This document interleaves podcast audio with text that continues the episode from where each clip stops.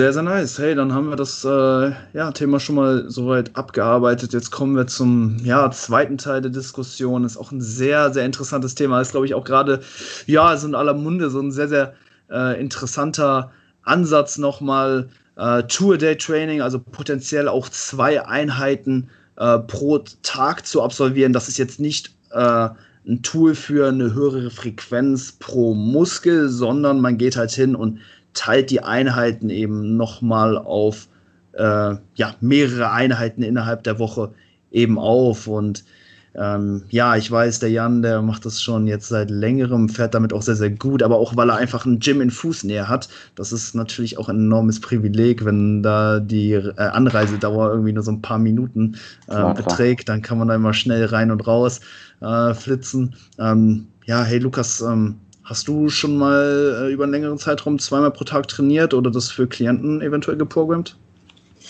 Also ich habe äh, das ist nicht so lange ähm, umgesetzt, dass ich sagen kann, okay, ich kann eine absolut die komplette Erfahrung rausziehen und dementsprechend ähm, die Empfehlung äh, wirklich am eigenen Leib gespürt zu haben und dann weiterzugeben.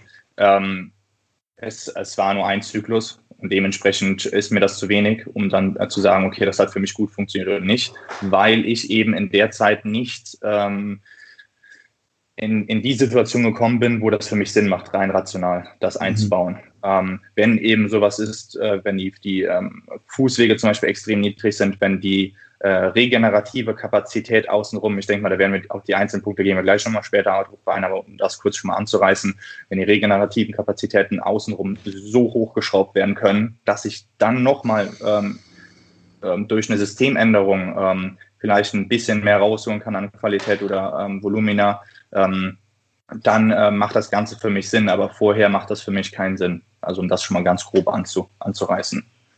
Jan, wie kam das bei dir so zu dem Entschluss, dass du gesagt hast, so hey, ich trainiere jetzt äh, zweimal pro Tag? War das, weil du das einfach mal ausprobieren wolltest oder war da auch eben konkreter Bedarf irgendwo bei dir da, dass du dann vielleicht auch gemerkt hast, boah, die Übungen, die ich relativ spät in der Einheit absolviere, die leiden eben auch einfach darunter, dass sie halt eben anderen Übungen nachgestellt sind? Ähm, oder ja, wie kam das bei dir? Und das war unter anderem auch ein Grund. Ähm, ich habe halt tendenziell, äh, also was meine Physik angeht, ist tendenziell der Schultergürtel, die Arme ähm, eher schwächer.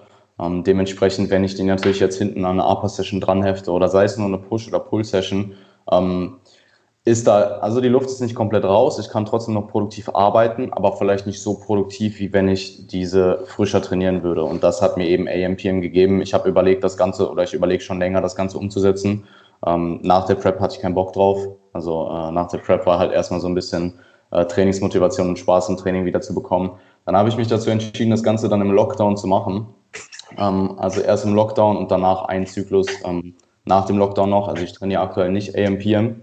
Ich habe das Ganze zwei Zyklen gemacht, ähm, also insgesamt drei Monate. Und ich muss dazu an der Stelle sagen, Disclaimer, der erste Zyklus war halt zu Hause. Also ähm, ich hatte 100 Kilo Kurzhantelgewicht hier, aber habe halt ähm, darüber hinaus halt auch mit Körpergewichtsübungen und ähm, teilweise auch Bändern gearbeitet.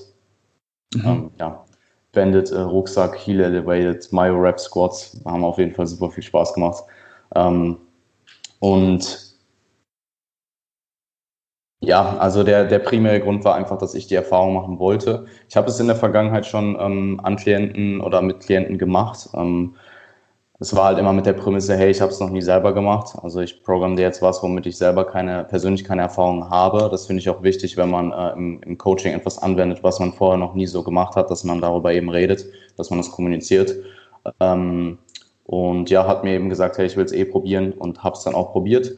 Ähm, ich denke, es muss halt auf jeden Fall, die Gymnähe muss gegeben sein, also sonst macht es keinen Sinn. Ich habe auch den zweiten Zyklus, ähm, die AM-Session im Gym trainiert und die PM-Session zu Hause weil die PM-Session eben eigentlich immer Delts und Arme war und die konnte ich eben hier mit Kurzhanteln sehr, sehr gut trainieren. Ähm, und ja, es ist halt mehr Zeitinvest. Also ganz klar, auch wenn du kürzere Einheiten hast, du hast mehr Einheiten, du hast zweimal den Weg zum Gym und mhm. du musst dir halt auch überlegen, wie, wie, also es muss halt auch in deinen Tagesablauf passen. Also ich glaube, jemand, der ganz normal acht Stunden am Tag arbeitet, wird es sehr, sehr schwierig, das, äh, also acht Stunden fest irgendwo eingestellt ist, wird es relativ schwierig, das Ganze umzusetzen. Ähm, und zum Beispiel auch solche Dinge, die vielleicht viele gar nicht so bedenken. Äh, du musst potenziell zweimal duschen.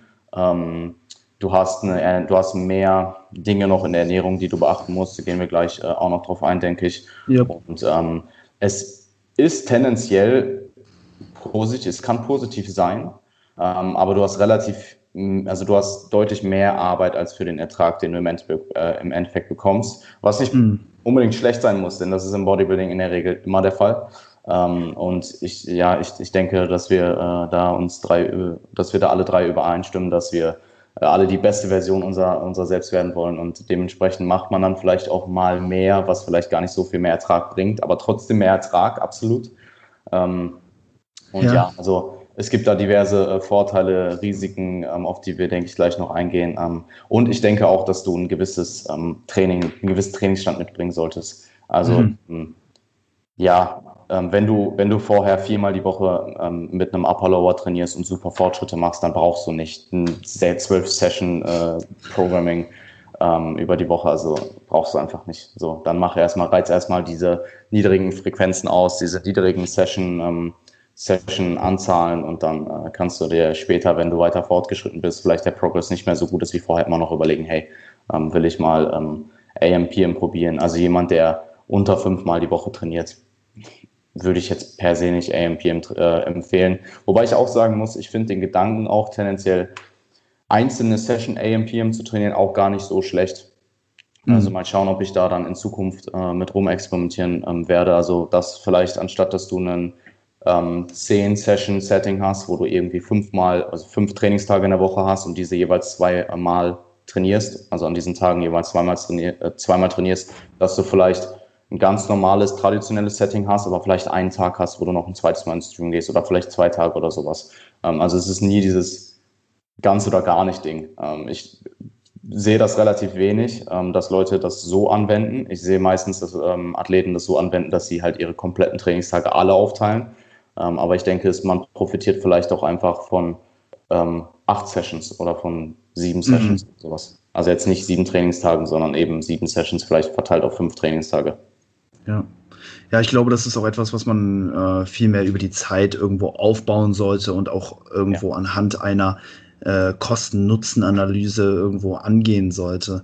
Ähm, klar, so ein theoretischer Benefit ist natürlich da, hey, jeder kennt's, wenn wir halt schon die Brust und den Rücken trainiert haben, dann sind wir halt einfach nicht mehr so fresh, ne? Stichwort systemische Ermüdung, wenn es dann eben an die Side Delts und gegebenenfalls eben auch an die Arme eben dann noch geht und da dann vielleicht einfach ein bisschen Pause zwischenzulassen und später dann nochmal ins Gym, ins Gym zu kommen, wenn man vielleicht was gegessen hat, sich ein bisschen erholt hat, ist bestimmt keine schlechte Idee, aber auch hier, Jan, wie du gesagt hast, ne, Diminishing Returns sind eigentlich im Bodybuilding universell. Äh, ne, es ist einfach ein sehr, sehr ineffizienter Sport, wenn man halt wirklich das Beste aus sich herausholen will. Da muss man halt eben auch viele Dinge machen, die einem dann wirklich ja für den, für den Einsatz nur noch einen relativ geringen Ertrag irgendwo geben. Und ich glaube, wenn man sich wirklich vornimmt, mehrmals pro Tag zu trainieren, das ist doch ja wirklich eine Bürde, die man sich da selbst yeah. irgendwo auferlegt, weil du lebst halt wie eine fucking Maschine. Dein Tag ist halt so durchgetaktet und es gibt so viele Dinge, die du halt irgendwo ähm, beachten musst. Äh, Lukas, ähm, ich denke auch, wenn du das jetzt noch nicht selber für dich längerfristig ausprobiert hast, könnt, kannst du bestimmt trotzdem ein bisschen was zu der Ernährung sagen, wie man die dann vielleicht handhaben sollte, um mh, dann eben auch nach der ersten Einheit bestmöglich regenerieren zu können und ja, ich sag mal, diese zweite Einheit äh, dann vielleicht am Abend dann eben auch äh, performance-technisch äh, zu maximieren. Mhm, gerne. Also in Bezug auf die Ernährung, das ist natürlich ein sehr großer Pfeiler, wo dann viele Störfaktoren entstehen können, wenn man das Ganze, also diese Trainingseinheit, ähm, die man normalerweise ähm, in einem begrenzten Bereich hat, jetzt auf zwei begrenzte Bereiche aufteilt. Ähm, größter Störfaktor kann eben sein, dass du weniger Zeit zur Verfügung hast, um ein, äh, ja, in, in einen Kalorienüberschuss zu kommen. Also Athleten, die Probleme haben, generell viel zu essen, das Ganze zu verdauen äh, da ist es natürlich ähm, sehr schwer, wenn dann zusätzlich nochmal äh, eine Zeit ähm, eingehalten werden muss vor der Session, äh, wo der Magen eben leer wird, ähm, alles verdaut ist, damit nicht zu viel äh, Blut im Magen ist. Ähm, und ähm, die Relevanz einer Post-Workout-Zufuhr äh, an, an, Nährstoffen wird natürlich nochmal ähm, viel, viel höher, diese Relevanz. Also da machen dann, ähm, also dieser klassische Whey Shake, äh, der dann immer ähm, ja, als nicht so, so sinnvoll äh, dargestellt wurde direkt nach dem Training, äh, macht natürlich dann nochmal mehr Sinn, oder macht dann äh, auf jeden Fall mehr Sinn, ähm, weil du die Zeit verkürzt, in der du eben keine Nährstoff, äh, Nährstoffe zuführst, beziehungsweise ähm, eher auf dein Gesamtpensum innerhalb dieser 24 Stunden kommst, äh, wenn du dann eben diese Zeiten verkürzt oder dieses Zeitfenster, was überhaupt noch bleibt, komplett ausnutzt. Und da ist natürlich dann nochmal ähm, mehr äh, Fokus drauf zu legen, als ohnehin schon diese ganzen, ähm, äh, ganze Thematik, äh, vertrage ich Lebensmittel gut, äh, stören nämlich während der Session. Also äh, wenn man jetzt äh, während der Session irgendwie ein Unwohlsein einfach nur oder merkt, dass, dass eben die Verdauung ein, äh, einem Energie raubt, weil man in Stress gegessen hat oder das falsche Nahrungsmittel gegessen hat, ähm, das macht man natürlich dann nochmal oder ähm, erhöht sich von, von der Relevanz, wenn man eben mehr ähm, Zeit ähm, im, im Training verbringt, beziehungsweise mit der, mit der Vorbereitung und der Nachbereitung verbringt. Mhm. Ähm, das ist da ganz, ganz äh, klar im, im Vordergrund. Jan, mich würde mal interessieren, wie viel, wie viel Zeit du zwischen den, deinen Einheiten meistens so gelassen hast. Ich kann mir vorstellen, dass es vielleicht auch nicht immer so eine fixe, äh, eine fixe ja, Dauer war, ja. sondern dass vielleicht sich auch immer so ein bisschen an deinen Alltag, an dein Arbeitspensum irgendwo angepasst hat. Ja, genau. Und ähm, wie hast du die, äh, also deine Mahlzeiten getimt? Was hast du äh, gegessen, wenn du halt mal länger oder eben auch mal kürzer äh, zwischen den jeweiligen Einheiten pausiert hast? Okay, ähm, ja, ich habe grundsätzlich, also grundsätzlich vielleicht wieder so eine Empfehlung, die möglich ist, aber dann auch vielleicht eine, die in der Praxis relevant ist. Also ich denke, irgendwas zwischen zwei und acht Stunden ist möglich. Ähm, für mich waren es meistens irgendwie vier bis sechs Stunden. Ähm, also dieses ganz untere Ende ist halt dann wieder fragwürdig, wie viel es dir bringt, wenn du jetzt eine halbe Stunde nach Hause gehst und dann wieder ins Gym gehst. Ähm, und du kannst halt dann in der Regel auch nicht dazwischen eine Mahlzeit essen. Also du musst schauen, dass die Zeit schon so lang ist, dass du eben deine Mahlzeit vollständig oder nicht vollständig verdaust, aber so weit verdaut hast, dass du eben, sie dich im Training nicht äh, hindert. Ähm, und dass du eben auch wieder irgendwo fresh bist. Also du kannst es ähnlich wie äh, eine Pausezeit sehen, die sehr, sehr lang ist. Also du willst natürlich lokal irgendwo ähm, wieder ähm, regeneriert sein, du willst systemisch wieder regeneriert sein, du willst, ja gut, kardiovaskulär sollte kein Problem sein. Wenn das dein Problem ist nach sechs Stunden, dann hast du ein anderes Problem. und ähm, ja, ich denke, das sind so die, die drei primären äh, ähm, Marker, die da wichtig sind. Ansonsten, ähm, ich denke, so viel wie du ähm, so wie so, äh, die, die, die Zeit sollte auch irgendwo davon abhängig sein, wann du wieder ins Bett gehst und wann du die erste Einheit trainierst. Also ich würde die zweite Einheit jetzt nicht direkt vom Schlafen trainieren, mhm. ähm, weil viele Leute eben dazu tendieren, äh, dass eine gewisse Destruktivität im Training dann auch den Schlaf negativ beeinträchtigt. Und dann könnte es gut sein, dass du die Vorteile von AMPM halt wieder durch den schlechteren Schlaf kaputt machst. Und vice versa möchtest du in der Regel natürlich auch nach der zweiten Mahlzeit, nach der zweiten Einheit nochmal eine Mahlzeit reinbekommen. Ähm, diese musst du dann auch erstmal in der Regel ein bisschen verdauen, bevor du zu Bett gehst. Ähm, also, um nochmal auf die, auf die Ernährung zurückzukommen, du hast im Endeffekt halt eben zwei äh, Peri-Workout-Windows, äh, wo du sonst nur eins hast. Und ähm, ich denke, all, all das, was Lukas gesagt hat, ähm, waren super Punkte. Ich würde halt nur noch hinzufügen, dass du tendenziell wahrscheinlich eher dein oder einen größeren Teil deines Nahrungsfetts und einen größeren Teil deines ähm, vor allem Gemüse, potenziell aber auch Obstkonsums eher dann auf die Post zweite Session legst, also Post ähm, PM Session. Und das muss man natürlich akribisch timen, weil mhm, sonst stehst ja. du da halt irgendwie um, äh, weiß ich nicht, wenn du um normalerweise um elf schlafen gehst und bist dann kommst dann um neun nach Hause, weil du zu spät gegangen bist oder um zehn oder was weiß ich und musst dir halt noch irgendwie 400 Gramm Gemüse reinhauen oder 500 Gramm, musst noch oder erstmal kochen. Ja, ja, erstmal kochen. Ja gut, äh, Gemüse, ja, egal, anderes Thema. ähm, Mikrowellen Gang. Ähm, Mikrowellen Gang, ja voll. Ähm, musst dir das Gemüse eben machen und dann auch eben essen und ähm, ja, halt auch dann, wenn du jetzt meinetwegen den größeren Teil deines Nahrungsfetts dort konsumierst, liegt in der Regel auch ein bisschen schwerer im Magen. Ähm, was Lukas auch angesprochen hat, was ich noch nie so, also ich habe zumindest noch nie drüber nachgedacht, ähm, was ich sehr interessant finde, gerade bei Leuten, die natürlich Probleme haben, ihre Kalorien reinzubekommen, mhm. ist eine zweite Trainingseinheit potenziell nochmal weniger Zeit zu essen. Also ja. ähm, an der Stelle sehr guter Punkt. Ich muss sagen, man könnte das vielleicht auskontern, indem man noch einen zweiten Intra-Workout-Shake trinkt. Also ich persönlich habe es so gemacht, dass ich in AM, in der ersten Session Intra-Workout trinke, in der zweiten nicht. Ähm, da muss man dann natürlich auch wieder schauen, hey, was, wie macht das die Verdauung mit? Ähm, mhm. Also wenn du jetzt hier 30, 50, 60, 70, was weiß ich, Gramm Malto reinhaust, ähm, dann musst du natürlich schauen, dass äh, du das auch dass du das halt auch eben verkraftest und dann nicht. Ich habe einen Klienten, ja, er, trinkt äh, aktuell 100 Gramm Malto innerhalb ja. der Einheit. Er konsumiert aber auch auf den Tag gesehen halt 700 Gramm Carbs und wiegt nice. 110 Kilo halt. Ja. So. Verdammt, um, das ganz gut. Ja, ja also ähm, ich glaube, da ist es dann vielleicht auch eher wieder eine höhere Relevanz, weil ähm, zum Beispiel Clusterdextrin tendiert dazu ein bisschen, also für die meisten Individuen ein bisschen besser verdaut zu werden als zum Beispiel Malto. Ähm, für die meisten empfehle ich trotzdem Malto, weil das Preis-Leistungsverhältnis halt deutlich besser ist und in der Regel die Leute, der Athlet oder die meisten Athleten nicht so viel davon konsumieren innerhalb einer Session, dass das jetzt ein Problem werden könnte. Wenn du aber jetzt davon sprichst, dass du vielleicht potenziell zwei Intrashakes trinkst, dann wäre sowas wie Clusterdextrin vielleicht auch einfach äh, vorzugsweise die Wahl ähm, gegenüber Maltodextrin, wo man jetzt wieder bei Diminishing Returns ist, weil Clusterdextrin halt viermal so teuer ist wie Malto oder so. Ähm, und ja, ich, äh, mich würde deine Meinung dazu interessieren, Lukas, weil du gerade den Kopf geschüttelt hast, wo ich zwei Intrachecks erwähnt habe. Achso, ähm, ja, also das ist so, das ist so ein Punkt. Ähm, ich bin der Meinung, dass man die, die Intra-Nutrition als allerletztes Mittel nutzen sollte, um die Kalorien hoch zu pushen. Ähm, in dem von dir beschriebenen, ähm, in dem von dir beschriebenen Szenario macht das natürlich Sinn und auch, äh, so wie du es beschrieben hast, ähm, eben äh, ganz stark dosierungsabhängig. Oh. Nur ähm, da ist dann die, die Frage wirklich, ab welchem Punkt eben ähm, die Blutzufuhr im Magen das ganze System eher schwächt und ähm, wie viel Vorteil dir diese 30 Gramm oder 40 Gramm Carbs innerhalb der Session dann wirklich nutzen, bekommst du die nicht vielleicht in einer anderen, besser geplanten Mahlzeit zwischen, ja. zwischen den Einheiten oder nach der Einheit ähm, besser rein und hast dann wirklich ein komplett ähm, ähm,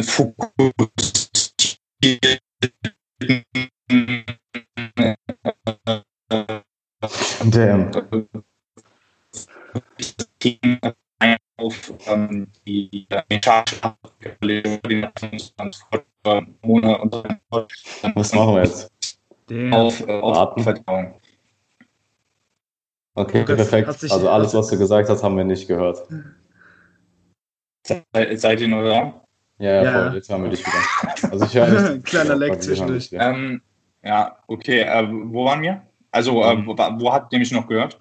da, wo du gesagt hast, dass man schauen muss, dass äh, diese, diese Carbs in der Session ähm, auf jeden Fall, ob die dann wirklich noch einen positiven Ertrag haben, ähm, versus genau. einen negativen, wenn du zu viel konsumierst innerhalb der Session. Ja, weil, weil ähm, dieser oder dieser, dieser Sweet Point äh, oder, oder Keeping Point, äh, wo eben ähm, die Verdauung so belastet wird, nicht unbedingt belastet, sondern es reicht ja einfach nur, wenn die Verdauung generell irgendwas machen muss, ähm, also die, die im Magen, und eben Blut im, im, ähm, in dem Bereich eher ist, als in diesen ganzen äh, passiven Strukturen und aktiven Strukturen, die in dem Fall nur aktiv sein sollen.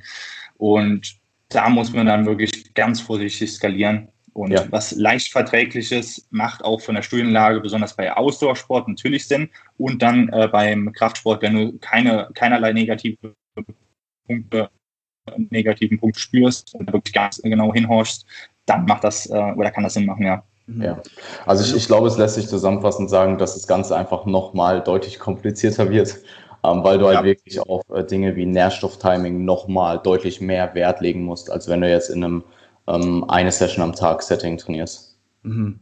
Ja, ich denke, man muss sich immer so anschauen, okay, wie, wie viel Zeit habe ich zwischen den jeweiligen Einheiten und wie viele Meal Cycles kann ich im Prinzip eben reinbekommen.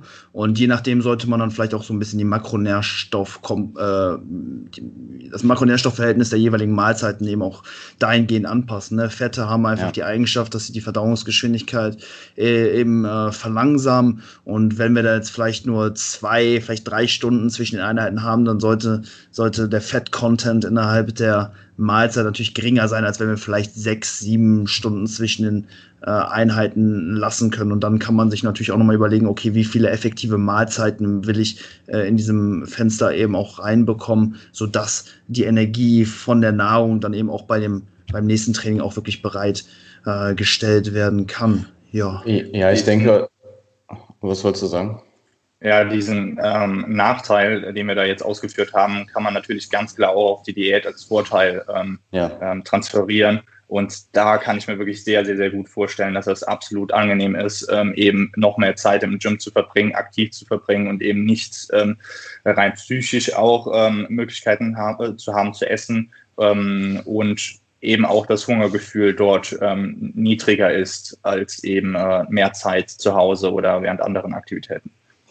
Binge-Eating im Gym in der, in der PM-Session. ähm, ich glaube, dass es nicht nur eine Rolle spielt, ähm, um nochmal auf Louis, ähm, ähm, auf, auf Louis Aussage einzugehen, dass es nicht nur eine Rolle spielt, wenn du relativ begrenzte Zeit hast, wie viel Fett du zum Beispiel konsumierst, sondern auch wie viel du insgesamt konsumierst. Also eine Riesenmahlzeit aus, wenn du jetzt zum Beispiel den Klienten herziehst, den du gerade genannt hast, wenn er 700 mhm. Gramm Carbs isst, dann würde ich dem nicht empfehlen, äh, nach der äh, AM-Session 300 Gramm Carbs zu führen, wenn du in zwei Stunden wieder trainierst oder drei. Absolut. Ähm, und ich glaube, wann und wie viel Zeit du dazwischen lässt, ist halt, also zum einen nochmal, um darauf zurückzukommen, halt von deiner Tagesstruktur abhängig und auch wie lange du zum Beispiel brauchst, um in der AM-Session vernünftig zu performen. Ähm, ich denke, das ist auch gewissermaßen adaptiv, also man kann sich an alles gewöhnen, aber ich zum Beispiel brauche mal mindestens drei Stunden, äh, bevor ich im Gym stehen kann und äh, ja, halt leistungsfähig bin. Ähm, und das muss man natürlich auch berücksichtigen und dann eben das, was ich erwähnt hatte mit dem Schlaf.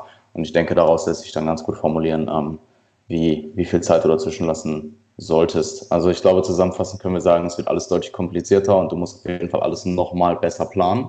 Yes. Ähm, was aber für den äh, Roboter-Lifestyle kein Problem ist. Deswegen ja. Ja, man, du musst ein fucking Robot sein, auf jeden Fall. Ähm, ansonsten, ja, lass uns noch, lass uns noch kurz über, über, über das Training nochmal quatschen bei Tour Day. Wie ähm, sollte man da vielleicht Muskelgruppen oder eben auch Übungen auf äh, die jeweiligen Einheiten innerhalb des Tages eben aufteilen? Ähm, Jan, vielleicht, wie, wie, wie hast du das gemacht? Hast du am Morgen immer eine bestimmte Muskelgruppe oder bestimmte Übungen trainiert und dann am Abend äh, äh, was anderes? Oder wie war da so ein bisschen ja. dein Approach?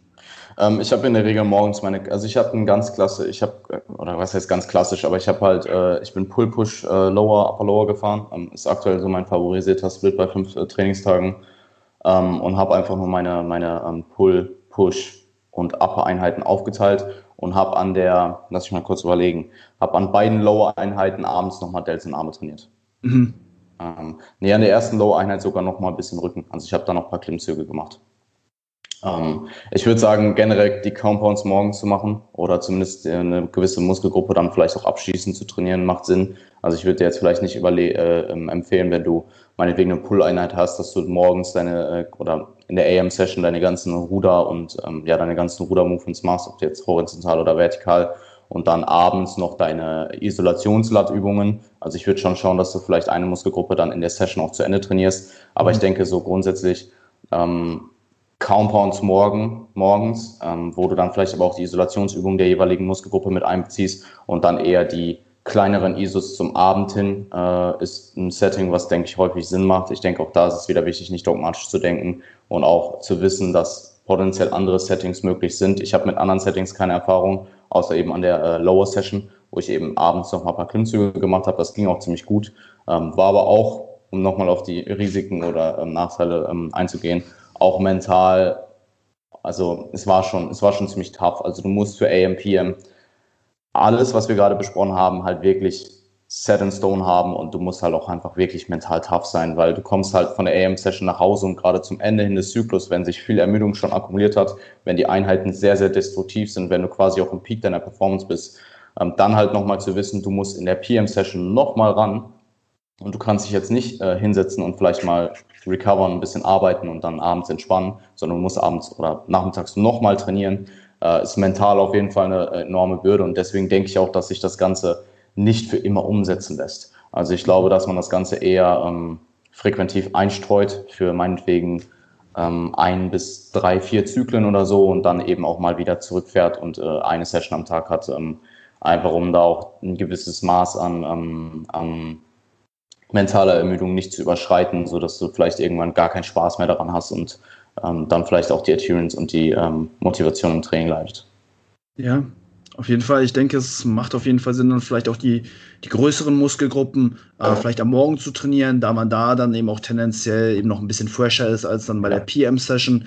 Und dass man, ja, was ich auch wichtig fand, dass man dann auch äh, da irgendwie nicht die Gunst der Stunde nutzt und dann zweimal pro Tag eine Muskelgruppe trainiert. Dann, wenn man dann einmal die Muskelgruppe angerissen hat, so, dann sollte man die dann auch irgendwo, äh, ja, idealerweise zu Ende trainieren. Vielleicht verhält sich das bei, ähm, ja, so bei Brust und Trizep vielleicht so ein bisschen anders. Wenn wir morgens Push trainieren und Bankdrücken machen oder so, dann werden wir natürlich auch irgendwo den Trizeps so ein bisschen mitstimulieren. Aber ich denke, da könnten wir dann zum Beispiel auch abends dann nochmal hingehen und dann auch nochmal den Trizeps vielleicht isoliert trainieren.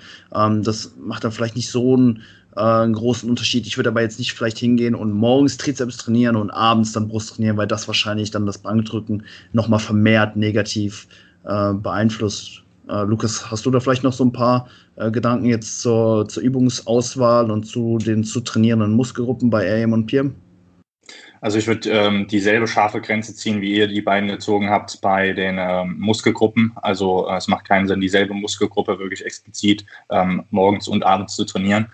Ähm, oder mir fällt da kein Vorteil ein. Ähm, wo ich aber auf jeden Fall die, den Nutzen dieser, äh, dieser Freshness morgens ähm, auch implementieren würde, wäre es eben bei symmetrischen Disbalancen oder wenn man eine starke Schwäche hat, würde ich unabhängig davon, ähm, ob das jetzt noch äh, die, die höhere systemische Ermüdung dann abends stattfindet, dann eben die Schwäche morgens trainieren, um da äh, mehrfach ja, nochmal so. die Priorität zu setzen. Also ähm, Delts Arme oder also wenn, wenn man wirklich diese, diesen typischen äh, äh, Zentauren-Look hat, äh, Unterkörper ist äh, komplett jacked, aber Oberkörper äh, flacht extrem ab, dann ähm, wäre mir die systemische Ermüdung komplett egal. Äh, mhm. Morgens äh, dann die Freshness nutzen, ja.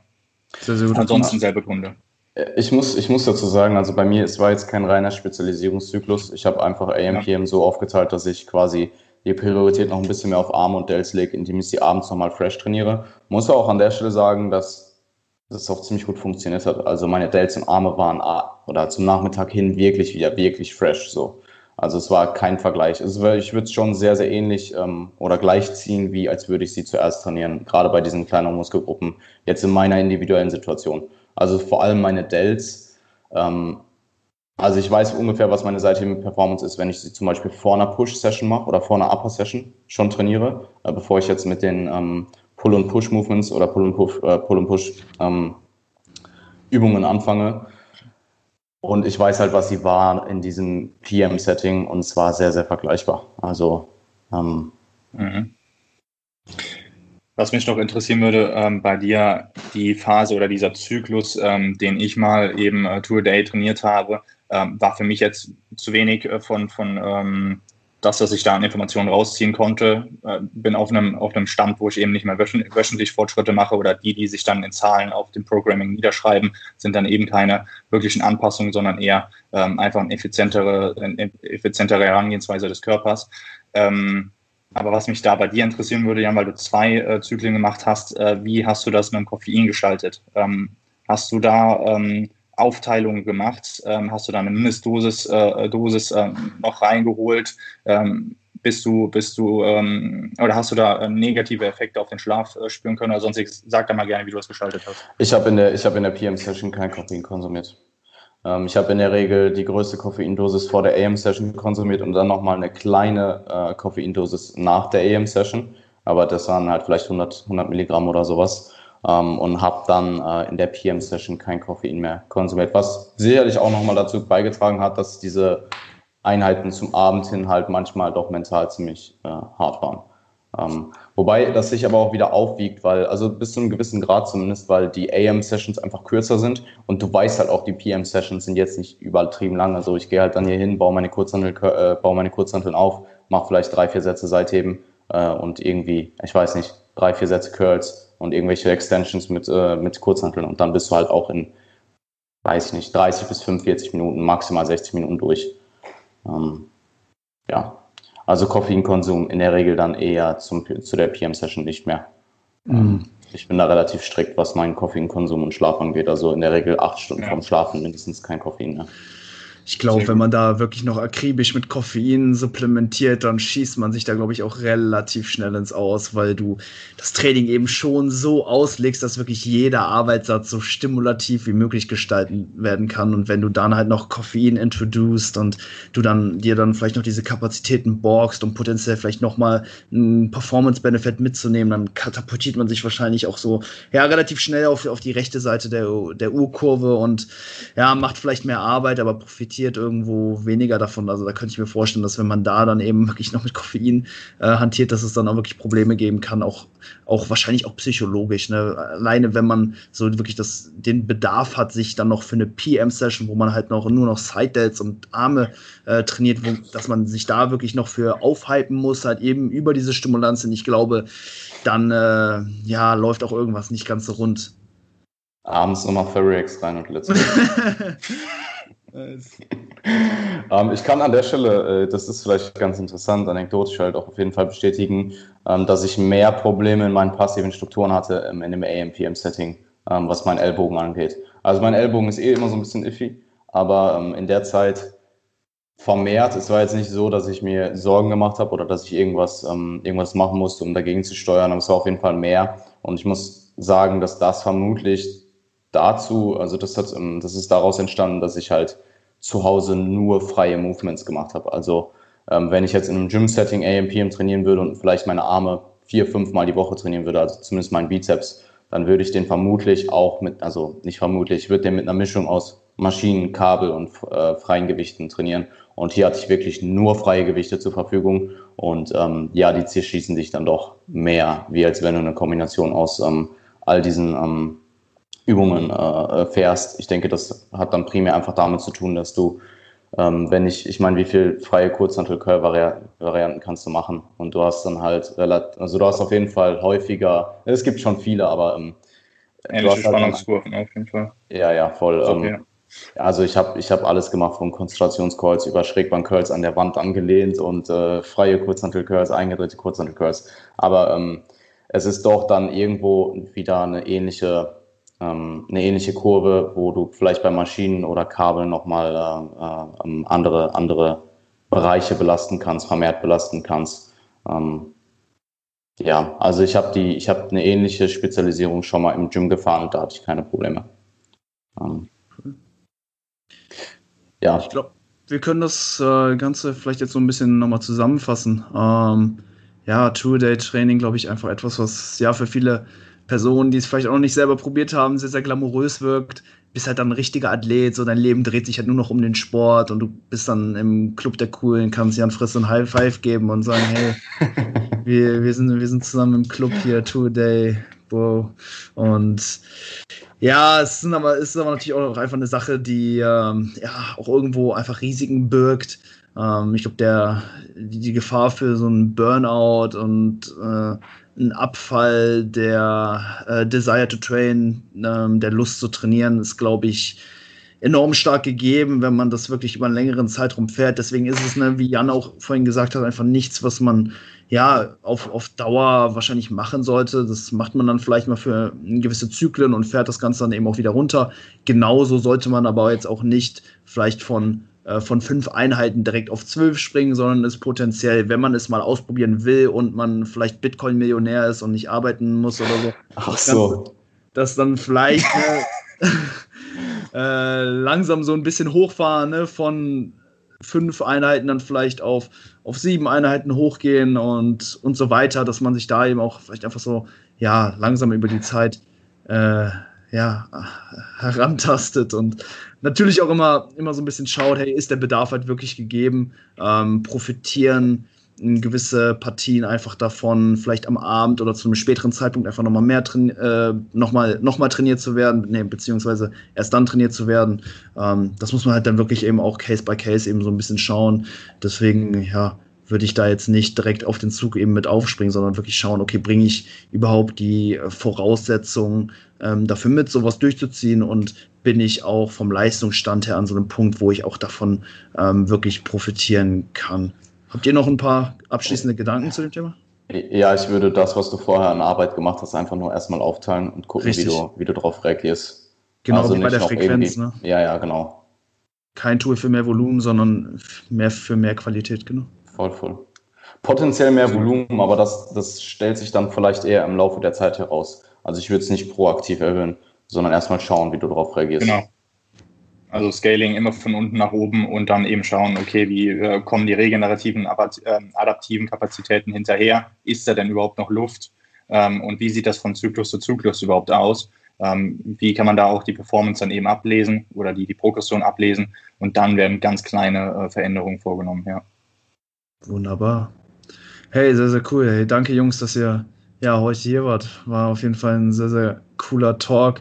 Ähm, wie immer werde ich ja, alle Links in den Show Notes verlinken. Jan, du hast deinen Podcast, du hast deine Website, bist bei Instagram.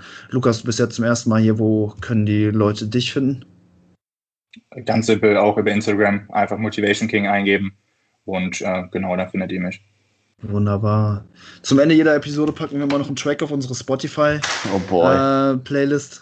Ich hoffe, ihr habt da was Feines vorbereitet, irgendeinen Track, den ihr aktuell einfach ja, feiert. Muss gar nicht so äh, jetzt bezogen aufs Training sein. Vielleicht auch, äh, ja, den ihr hört, um vielleicht auch nach der Einheit ein bisschen runter, runterzukommen, Jan, wenn du dich auf deine zweite Session vorbereitest, was dir so ein bisschen äh, Entspannung äh, gibt, ist vielleicht auch gar nicht schlecht. Ist die, ist die ja, ähm, ja, sag ruhig. Ich wollte jetzt irgendwie wieder einen Slipknot-Track nennen, aber den würde ich vielleicht in der PM-Session nicht unbedingt hören. Das sind dann eher so ADL-Top-Set-Sätze, äh, Songs. Ähm, ist die ähm, Playlist aktuell eher ruhig oder eher äh, schon. Äh, ah, die ist ganz durch. ist das ernst, ganz ernsthafte, ist das eine ernsthafte Frage? Ja, jetzt das Ende, das Ende, dass man da ein bisschen dran anknüpfen kann. Ach so.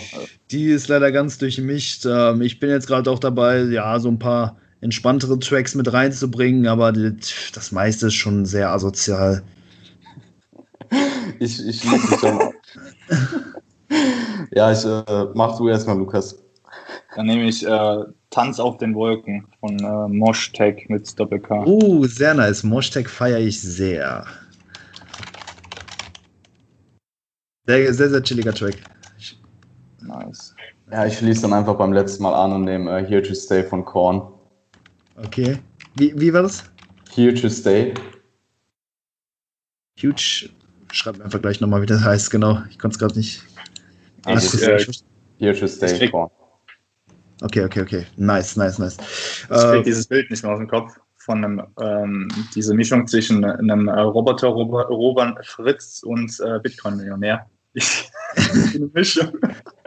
Ich krieg's nicht mehr aus dem ich Kopf. Ich dachte halt auch so eher so, ja, irgendwie Jay Cutler oder so. Wenn ja, du Jay genau. Cutler bist, dann trainierst du AMPM, aber anscheinend kannst du auch AMPM trainieren, wenn du ein Bitcoin-Millionär bist. Ja, Digga, du brauchst einfach nur das Money. Okay. Zeit ist Geld, ne? Wenn du Money hast, dann hast du Zeit und dann kannst du auch zweimal pro Tag trainieren. Ja, dann kannst du halt auch, äh, dann kannst ja. ja, ja, dann kannst du, also ohne Spaß, wenn du Bitcoin, also scheiß auf Bitcoin, wenn du Millionär bist so, oder ja, Millionär ist vielleicht sogar gar nicht so hoch. Ich glaube, um das umzusetzen, was du dann umsetzen oder was ich umsetzen wollen würde, müsste wahrscheinlich noch ein bisschen mehr haben, aber ich würde mir wahrscheinlich einfach nur das Gym-Replika in einen Bunker oder so bauen. ähm, und dann hättest du halt super viele Angestellte, die dir immer so dein Peri-Workout vorbereiten und so. Und ich okay. glaube dann, äh, ich glaube, wenn ich, also wenn ich so viel Geld hätte und alle für immer ausgesorgt hätte, dann vielleicht würde ich dann auch Enhanced gehen, einfach nur um zu gucken, so. Ja, ey, ganz ehrlich, so, wenn du so viel Geld hast, dann hast du halt die Möglichkeiten, dir das halt zu besorgen, also gut zu besorgen. Du hast das Cash dafür, du hast die äh, medizinische Versorgung dafür, du hast absolut keine Sorgen, also außer den gesundheitlichen Aspekt vielleicht. Und hey, time to bleed. Ja, warum nicht? warum nicht? ja, vielleicht würde ich es vielleicht würd auch nicht machen. Vielleicht würde ich auch einfach Neddy bleiben. Ja, ja safe. Schön, schön die Grenze dann noch mehr nach oben pushen. Ja, ähm, weil alles passt. Ja, in, deinem, in deinem Gym-Bunker. Ja, ich glaube auch. Ne? Ja, ich habe mir eh so überlegt, für den dritten Weltkrieg brauche ich, bis dahin muss ich das Gym replizieren im Bunker. Dann bin ich zufrieden. Ja, nicht, nicht finanzielle Unabhängigkeit dann nur, sondern auch äh, anabole Unabhängigkeit. Genau, genau. Und du brauchst irgendwie einen Lebensmittelvorrat, der für die nächsten 50 Jahre hält oder so. Nice. Das wäre schon krass, man. Stellt euch vor, ihr würdet so in so einem Atombunker das Gym haben und würdet da einfach so Jahr nach Jahr einfach trainieren, oben auf der Welt so Armageddon und Apokalypse und alles Mögliche. Post ist immer noch so bei Instagram. immer weniger Likes so im Laufe der Monate.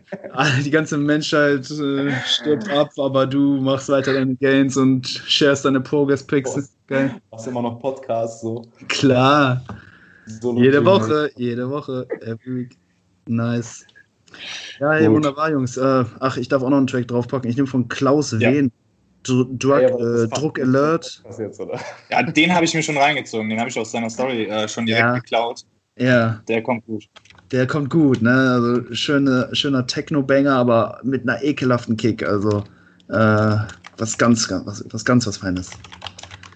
Sehr geil. Okay, hey, Leute, vielen Dank fürs Zuhören. Wir hören uns wie immer, äh, ja, nächste Woche Sonntag. Check die beiden Boys Ach, ab. bleibt jetzt wirklich drin. Was hast du dir gedacht? Ja, ich dachte, wir wären durch.